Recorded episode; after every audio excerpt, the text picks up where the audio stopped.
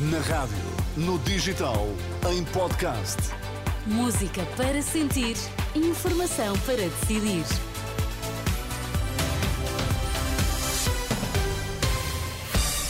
Notícias com Pedro Mesquita. Pedro, títulos em destaque. Autoridades francesas classificam de terrorismo o ataque com arma branca que matou uma pessoa em Paris e deixou feridas outras duas. A direção do SNS autoriza a contratação de quase mil especialistas. Está a ser tratado como um ato terrorista o ataque da última noite no centro de Paris. Deste ataque com uma arma branca resultou a morte de um cidadão de nacionalidade alemã e duas outras pessoas ficaram feridas. De madrugada, na rede social X, a primeira-ministra francesa Elisabeth Borne garantia que não vai ceder ao terrorismo. Também o presidente Emmanuel Macron apresentava condolências à família das vítimas. De acordo com a polícia, durante o ataque, o agressor gritou Allah é grande e já depois de ser detido pelas autoridades, se será referido à morte dos muçulmanos na Palestina e no Afeganistão. Informação revelada aos jornalistas pelo ministro do Interior francês. Il est connu des services euh, de renseignement et de justice. Ele estava referenciado pelos serviços de inteligência e justiça. Foi condenado, pelo que sabemos, a quatro anos de prisão. É tudo o que sei até o momento, que cumpriu essa pena em 2016 porque já havia manifestado a intenção de realizar uma ação violenta, mas não o fez porque foi detido antecipadamente. Estava a ser monitorizado por revelar sérios distúrbios psiquiátricos. Estava, de resto, sob tratamento psiquiátrico e neurológico. Ao ser interpelado pela polícia, este homem disse simplesmente que não podia mais tolerar a morte de muçulmanos no e na Palestina. Foi isso que declarou à polícia alguns instantes depois da detenção. Gerald Darmanin, o ministro do Interior francês, declarações proferidas pouco depois do ataque em Paris que vitimou um cidadão de nacionalidade alemã e está a ser classificado como um ato terrorista. COP28, o Papa apela aos responsáveis das nações para que preservem a casa comum e às diversas religiões para que trabalhem juntas pela paz e pelo clima e não para os seus próprios interesses.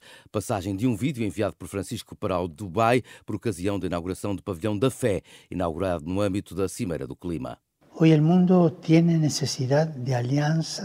Hoje o mundo tem a necessidade de alianças que não sejam contra alguém, mas sim a favor de todos. É urgente que as religiões deem o bom exemplo, trabalhando juntas, não a pensar nos seus próprios interesses ou nos de uma parte, mas sim pelos interesses do nosso mundo. Demos o exemplo como representantes religiosos para demonstrar que a mudança é possível para estilos de vida respeitosos e sustentáveis, pedindo incansavelmente aos responsáveis das nações para que a casa comum seja preservada. E pidamos encarecidamente a los responsáveis das nações que a casa comum seja preservada. A mensagem que o Papa dirigiu esta manhã ao Dubai. O radicalismo dos protestos dos ativistas pelo clima afasta mais do que aproxima, diz Frei Hermínio Araújo.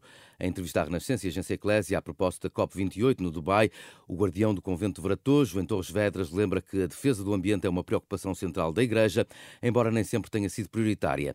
Mas não tem de ser conotada, diz, com a esquerda ou a direita, como muitos querem fazer crer quando falam do Papa Francisco enquanto ativista. Sempre que, digamos assim, se tem pensado os, os, temas da doutrina social da Igreja ou do pensamento social cristão, este tema tem aparecido. Mas eu acho que ainda não suficientemente.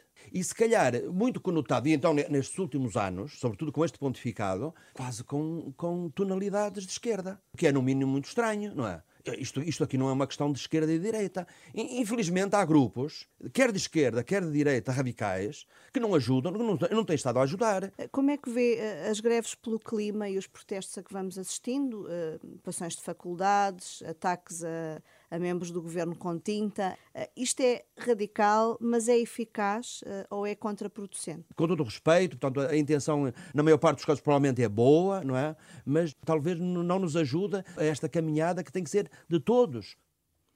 Passagem de uma entrevista que pode ouvir às 10h30 da manhã e que fica também disponível em rr.pt.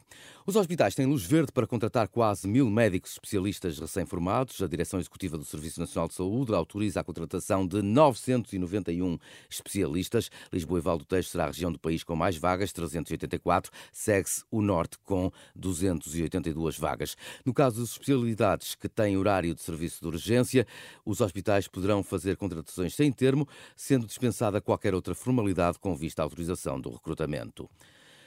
É tudo por agora quanto à informação. Regressamos quando forem nove da manhã. Bom dia.